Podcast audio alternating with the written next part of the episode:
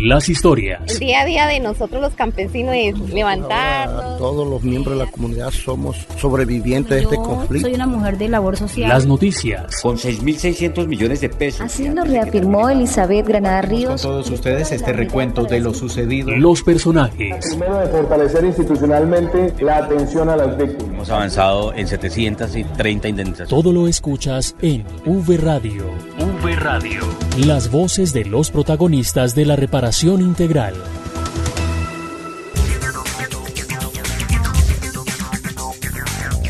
Comenzamos una nueva emisión de V Radio, el programa de la Unidad para las Víctimas, donde les contamos los avances en materia de reparación integral a los sobrevivientes del conflicto. Como siempre con ustedes, Santiago Santa Coloma y Marta Esteves. Santiago, muy buenos días. Buenos días Marta y a todos nuestros oyentes de V Radio, hoy con noticias y por supuesto las voces de los protagonistas de la reparación integral. Bienvenidos y bienvenidas.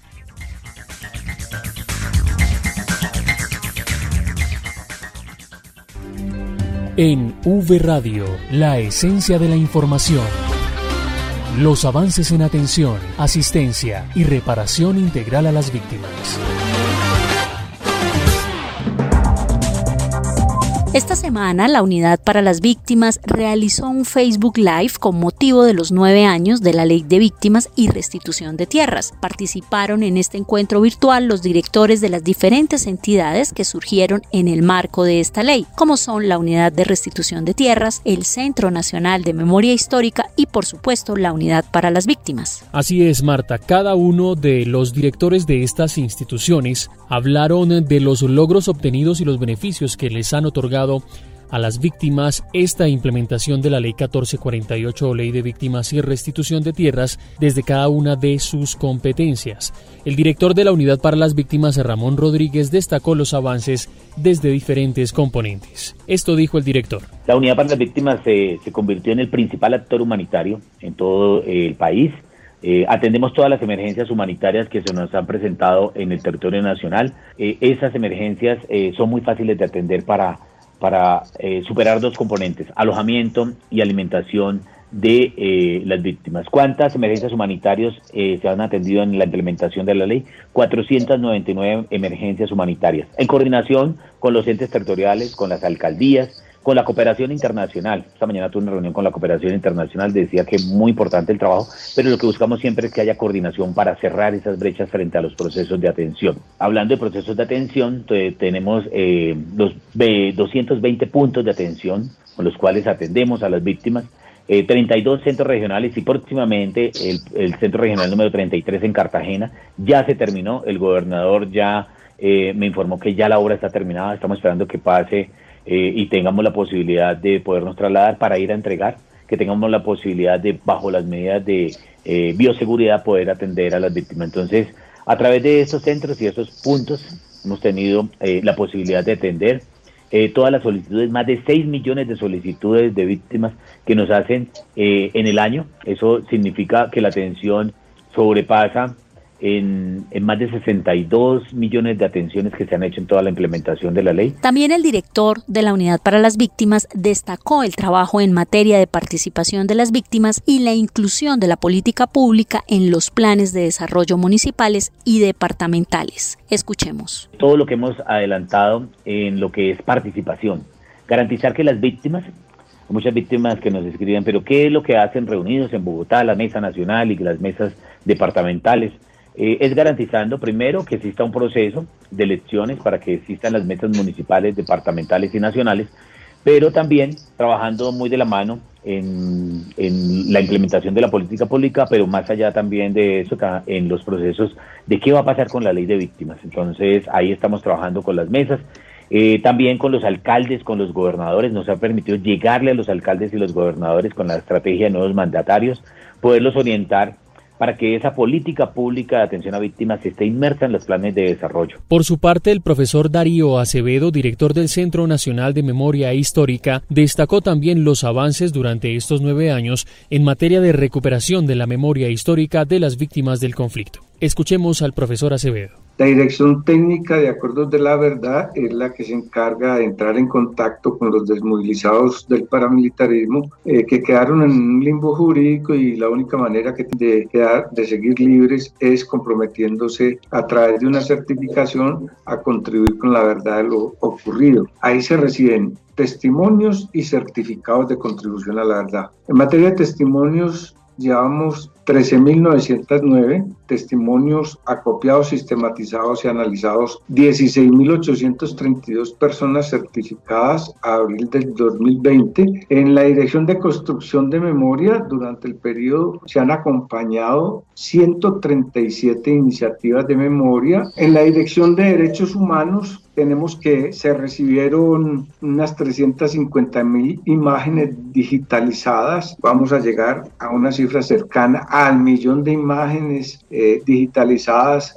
sobre archivos, documentos, eh, fotos, todo lo que tenga que ver con graves violaciones a los derechos humanos y al derecho internacional humanitario. En términos de Museo de la Memoria, pues lo más importante es que durante los nueve años se hizo el diseño del edificio que va a albergar las piezas que se recojan entre las víctimas y entre los artistas que viven entre las víctimas para configurar la muestra donde va a estar las memorias, las narrativas, los datos, las cifras, las estadísticas, del conflicto armado. La Unidad de Restitución de Tierras también presentó un balance muy importante de estos nueve años de implementación de la política pública de víctimas en la restitución de los predios a sobrevivientes del conflicto. Andrés Castro, director de esta entidad, destacó estos avances. Después de nueve años, se han restituido en el país más de 380 mil hectáreas que benefician poco más de 70 mil personas. Estamos hablando de restitución individual, donde se define la propiedad privada de campesinos que fueron despojados o que abandonaron forzosamente sus tierras. Pero también estamos hablando de la ruta colectiva, que es la ruta étnica donde hay comunidades afrodescendientes y, e indígenas. ¿Qué queda hacia adelante? Nosotros, como lo mencionaba, manejamos esto a través de un registro de tierras despojadas y abandonadas forzosamente. Diría que desde el punto de vista de la ruta individual hay inscritas hoy 700 mil hectáreas y en la ruta colectiva cerca de 3 millones de hectáreas. Es decir, que en total lo que nosotros hemos validado en la etapa administrativa que tiene vocación a ser restituido Estamos hablando fácilmente de 3.700.000 hectáreas. Es decir, que las 380.000 que ya fueron restituidas equivalen más o menos a un 10% en el avance. Lo que uno diría es que con la ampliación de la ley por 10 años más hasta el 2030, los jueces y magistrados entrarán a asumir el conocimiento y a resolver estos casos para poderle cumplir a las víctimas con, la restitución. Durante estos nueve años, la implementación de la Ley 1448, los sobrevivientes del conflicto han jugado, por supuesto, un rol muy importante. De hecho, Santiago, ellos son la esencia de esta ley que se creó para atenderlos, asistirlos y repararlos integralmente. Sus voces también estuvieron presentes en este encuentro virtual que se llevó a cabo para conmemorar estos nueve años de trabajo. Y Vanessa Romero nos tiene el siguiente informe especial. De verdad que estoy muy feliz, contenta por estar aquí. Vivimos muy contentas, las madres de la Candelaria, los caminos de esperanza, porque estamos haciendo un trabajo, sé que están haciendo un trabajo maravilloso para ayudarle a las víctimas, para que las víctimas tengan grandes satisfacciones. Y para mí fue eso como el orgullo más grande saber que las madres de la Candelaria, que los caminos de esperanza, las mujeres que trabajan por la reconciliación, por el perdón, estaban ya satisfechas. Quien habla con gran entusiasmo la creadora de la Fundación Madres de la Candelaria y Premio Nacional de Paz, Teresita Gaviria, una sobreviviente del conflicto armado que hace un breve balance de estos nueve años. Están dándonos a nosotras, a las víctimas, de grandes satisfacciones. Por ese lado quedo muy contenta y las mujeres también. Ese protagonismo por décadas fue invisibilizado y silenciado para perpetrar los fines de una guerra sin sentido. Pero así, con la frente en alto y con contundencia, hablan quienes han experimentado los avances de una ley sin precedentes. Como lo dice Dórico Guerra, quien ha hecho parte de la Mesa Nacional de Participación y fue secretario en el Comité Ejecutivo de la misma. Entre los grandes temas, yo diría que esa vocería que hicimos en el tema del acuerdo de paz de La Habana, sobre todo en lo que tenía que ver con el fast track, es un momento que yo recuerdo mucho, mucho porque permitió incluso que influyéramos e incidiéramos en muchas de esas normas que se crearon allí donde se dio nuestra voz y eso quedó incluido allí. Otros temas son, han sido los diferentes subcomités de participación en el nivel nacional donde nos hemos reunido con, con personas de los diferentes ministerios, de las diferentes entidades que tienen que ver con la política pública de víctimas y hemos podido desarrollar ahí muchas de esas actividades para incidir eh, en, en, esos intereses que como víctimas tenemos para ir mejorando día a día. Nadie ha dicho que la ley sea perfecta. Aprendizajes que siguen sumando a la cadena de experiencias gratificantes que superan a los obstáculos impuestos y son mostradas con orgullo para las nuevas generaciones. De eso está plenamente convencido Willington Serna, otra víctima que pudo sanar las heridas del conflicto y ahora es líder de un emprendimiento panelero. Muy agradecido con Dios, agradecido con el gobierno con ustedes que hacen posible que la ley se ejecute y pueda llegar a tener eh, un, un, acercamiento. Y yo lo resumo nueve años, de los cuales se han rescatado habilidades de producción colombiana desde una comunidad invisible para este sector. Hicimos un acercamiento del Estado a una población vulnerable. Antes no sabíamos qué era el Estado o quiénes hacíamos parte del Estado. Con esto hemos tenido esa claridad y puedo rescatar ese punto. Otro punto, articular una asistencia integral a la población víctima del conflicto. Ha sido muy importante eh, donde nos hemos podido eh, capacitar, formar, asesorar y poder encontrar esa asistencia oportuna y comprensiva a lo que nosotros necesitamos. Que lo bueno debe continuar. Y para continuar se necesita, obviamente, que la ley se prorrogue. Estoy de acuerdo que se amplíe por 10 años más para continuar haciendo la tarea. Yo soy de los que creo que no es solamente entregar la vara para pescar, sino también enseñar a pescar y guiar con las experiencias de otros para que se puedan entender qué tipo de carnadas se necesitan en qué tipo de pez. Y aún en tiempos difíciles los peces se multiplican para alimentar con tesón y perdón a quienes escriben la historia de nuestro país.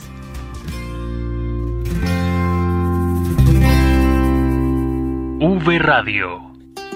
Decálogo del buen trato para personas mayores víctimas del conflicto. Número 5. Es un deber apoyar y orientar a las personas mayores con información clara y precisa y priorizar su atención de ser necesario. Asimismo, es importante escuchar atentamente cuál es la necesidad de la persona mayor para asegurarse de brindar la ayuda adecuada. Número 6. Las personas mayores tienen derecho a acceder al uso de nuevas tecnologías. Es importante estimular el descubrimiento, la práctica y uso de herramientas de información y comunicación y es necesario acompañar la experiencia de intercambio de conocimientos. Unidos por las víctimas. Entre tanto, también les contamos que el director de la Unidad para las Víctimas, Ramón Rodríguez, participó del foro Desplazamiento Interno en Ciudades, Prevención, Protección y Soluciones. En este encuentro también participaron diferentes instituciones de carácter internacional como ONU Habitat y la Cruz Roja Internacional, entre otros. Allí el director presentó los avances eh, de Colombia en materia de atención asistencia a víctimas de desplazamiento intraurbano. Esto dijo el director la dinámica del conflicto permite que grupos al margen de la ley eh, hacen presencia y frente a esa reacomodación hacen que detrás de unos cultivos ilícitos de la coca y a través de la minería también que se presenta, pues en el 2019 al 2020 se nos hayan presentado desplazamientos masivos, 97 eventos eh, masivos con población afectada de 35.946 personas afectadas, principalmente en donde, en el Chocó, en el Valle del Cauca, en Nariño, en Antioquia y en Córdoba. Estas acciones y estos eventos se trasladan a la parte urbana y hace que eh, nosotros tengamos eh, situaciones que de acuerdo al registro único de víctimas, 8.130 eh, eventos se han presentado, donde principalmente han ocurrido en los municipios de Buenaventura, Medellín, Tumaco, Cali, en Bogotá también, en Quindó, en Guapi, que hace parte del departamento del Cauca, eh, Cúcuta, Barranquilla y Bello. Lo que es en lo rural se traslada a las ciudades y por eso tenemos este comportamiento en los temas de desplazamiento eh. Hay que destacar que dentro de las cifras importantes que tienen que ver con desplazamiento en Colombia, el departamento más afectado por este hecho victimizante es Nariño, con el 44.44%, seguido por Chocó con el 19.44% y Antioquia con el 16.66%. También Cauca y Norte de Santander son departamentos con mayor desplazamiento dentro de este listado con el 8.33% y Caquetá con el 2.78%.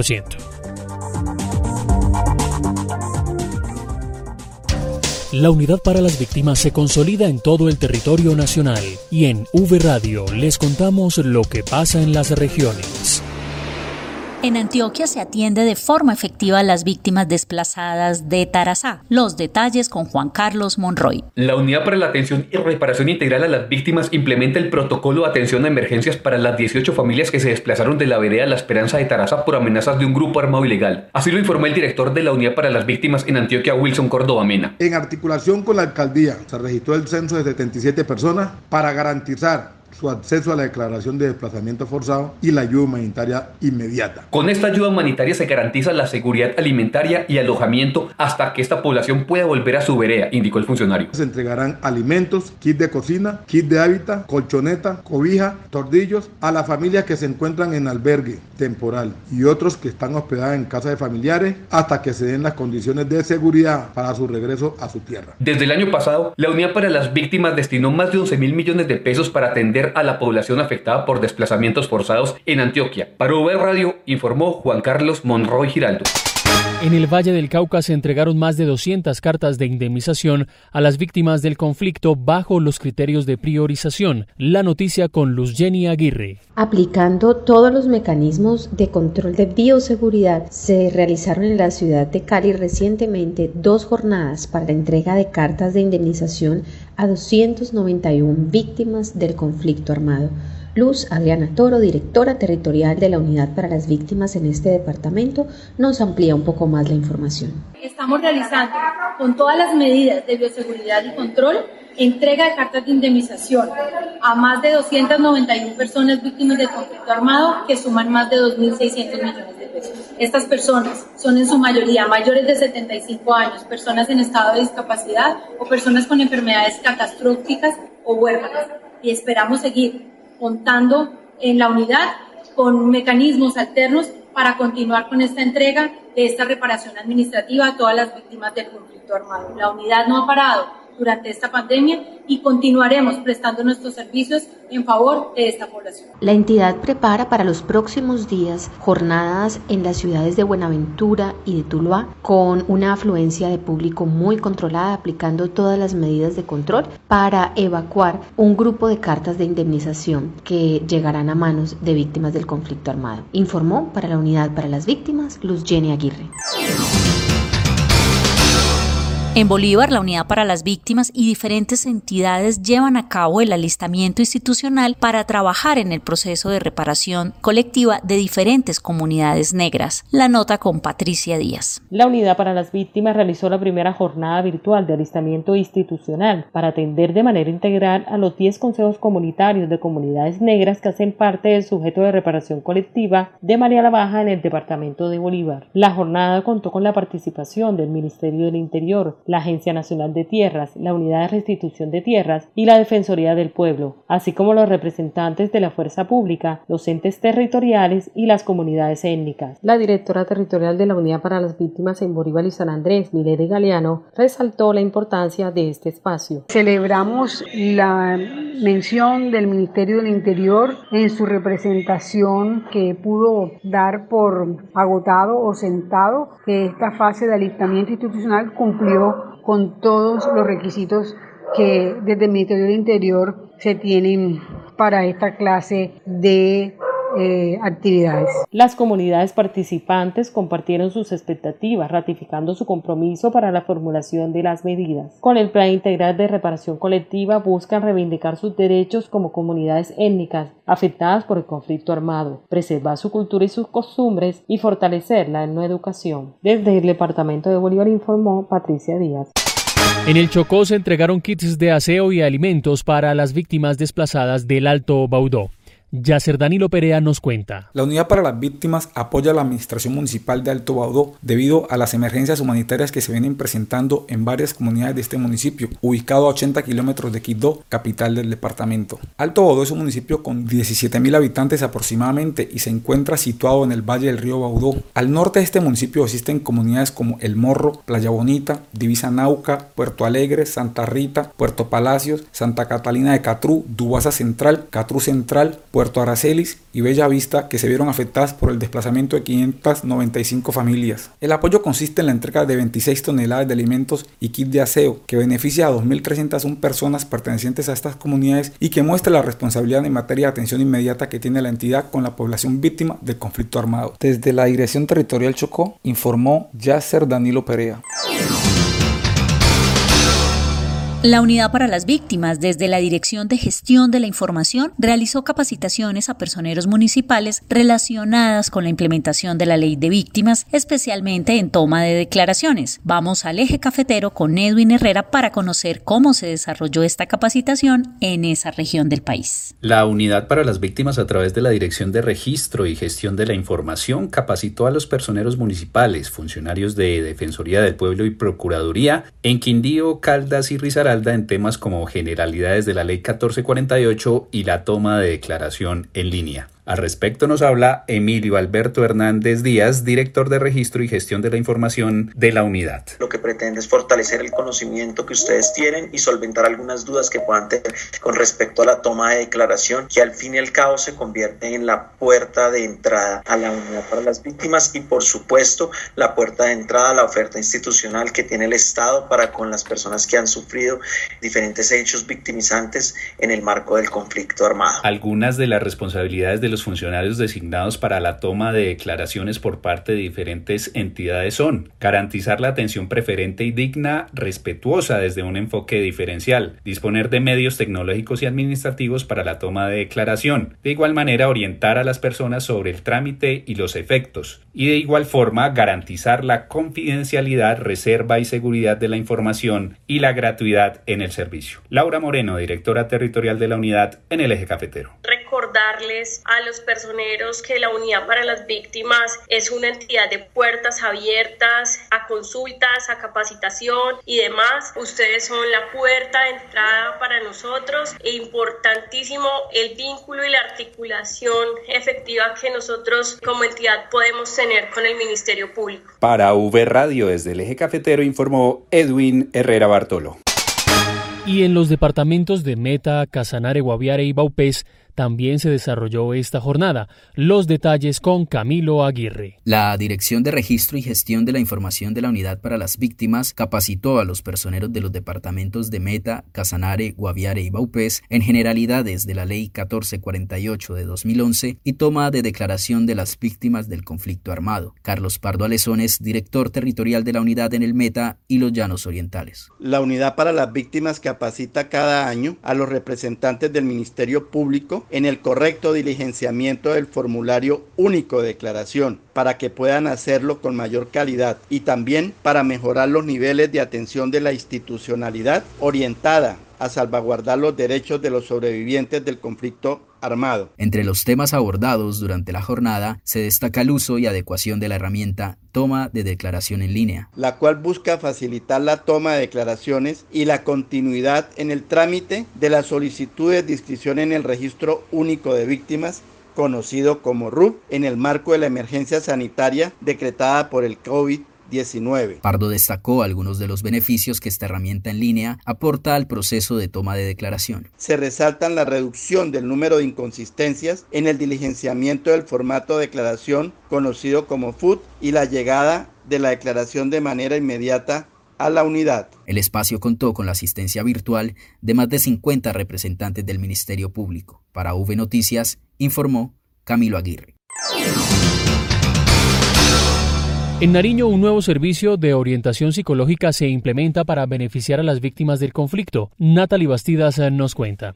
Adelante, Natalie. Un saludo muy especial compañeros. Les cuento que ahora las víctimas de Nariño cuentan con un servicio de orientación psicológica virtual. Así es, teniendo como premisa fundamental la protección de la salud mental y la importancia de quedarnos en casa manteniendo el distanciamiento social, la Gobernación de Nariño, a través de la Subsecretaría de Paz y Derechos Humanos y el Centro de Desarrollo Integral de la Persona, firmaron un acuerdo de voluntades que permite la articulación de acciones conjuntas para la protección de los derechos humanos y la salud mental en la población víctima del conflicto armado. El subsecretario de Paz y Derechos Humanos de la Gobernación de Nariño, Amílcar Pantoja, señala. Desde la Subsecretaría de Paz y Derechos Humanos, pensando en la estabilidad emocional, la tranquilidad de las familias, hemos realizado un convenio, un acuerdo con la red de psicólogos católicos de Colombia para que puedan ellos hacer la atención en crisis a toda la población del departamento para mantener la paz en nuestros hogares. Los invitamos a acceder a las líneas de atención con ese equipo de trabajo que se está sumando a estas iniciativas humanas ante esto, el director de la Unidad para las Víctimas en Nariño, William Pinzón Fernández, reconoció el empeño y compromiso que tiene la gobernación con los sobrevivientes del conflicto armado, pues para él es muy gratificante saber que en este proceso de asistencia, atención y reparación a las víctimas contamos con aliados, en este caso la Secretaría de Gobierno y la Subsecretaría de Paz y Derechos Humanos, que han pensado en la salud mental y en la reparación emocional que tanto necesitan las víctimas de nuestro departamento. Esta nueva línea ya se encuentra activa y las víctimas del conflicto armado que están interesadas pueden programar su cita o mayor información al correo reparacionintegral.nariño.gov.co. Desde la Dirección Territorial Nariño informó Natalie Bastidas. En el departamento de Córdoba, la unidad trabaja articuladamente con las entidades territoriales para la implementación de la política pública de víctimas en esta región. Los detalles con Jessica Mora. Queremos contarles que durante esta semana la Unidad para las Víctimas en la Territorial Córdoba, articulada con el Ministerio del Interior, realizó dos jornadas de asistencia técnica del Plan de Acción Territorial de manera virtual para avanzar en el trabajo articulado entre la nación y el territorio a fin de que los municipios logren formular su plan de acción territorial. Mareila Burgos, directora territorial del departamento, afirma que se logró el objetivo de esta asistencia técnica para la formulación de los planes de acción territorial dirigida a, secretarios de planeación y enlaces municipales del departamento de Córdoba. De esta forma, nosotros, Comunidad para las Víctimas, continuamos eh, brindando toda la asistencia técnica que se requiere para la implementación de la política pública de víctimas en el departamento y este tema es muy importante porque aquí se traza todo el compromiso que van a tener las entidades territoriales en este cuatrenio para poder cumplirle a las víctimas. Desde la Territorial Córdoba informó para V Radio Jessica Mora. Y en Santander también se trabaja en la formulación del Plan de Acción Territorial. Julio Urquina con la nota. La Unidad para las Víctimas Territorial Santander y el Ministerio del Interior continúan con la realización de jornadas de capacitación sobre la formulación del Plan de Acción Territorial PAT a enlaces de víctimas y delegados de los municipios que conforman las provincias Comunera, García Rovira, Yariguíes, Guanentina, Metropolitana y de Soto en este departamento. El PAT como instrumento de planeación local contiene las medidas y acciones de las administraciones de este nivel para la atención y reparación a las víctimas en el cuatrienio. Además, este instrumento se construye con base en el Plan Nacional de Desarrollo y el Plan de Desarrollo Territorial y se articula con las herramientas de acción local en beneficio de los afectados por el conflicto. Claudia Lucero Carvajal, enlace municipal de víctimas de Huaca, se refirió a la actividad. Es un trabajo en el que participan todos los sectores, dentro de la administración municipal, las secretarías, el alcalde y de manera especial las mesas municipales de participación de víctimas. Ellos conocen muy bien a su población siempre tienen eh, buenas ideas y son personas muy empoderadas, son muy activos y siempre están en pro de la población que representan. En cuanto a la capacitación, fue muy concreta, muy coherente y se resolvieron las inquietudes que teníamos como enlaces y como entes territoriales. Muchas gracias a todos los que hicieron posible esta capacitación pues fue muy provechosa para poder elaborar de la mejor manera este plan de acción territorial que favorezca a nuestra población víctima. Muchas gracias. Los asistentes a la jornada de capacitación virtual se mostraron satisfechos por el aprendizaje adquirido para trabajar por las garantías de los sobrevivientes del conflicto. Desde Santander informó Yuli Constanza Urquina Macías.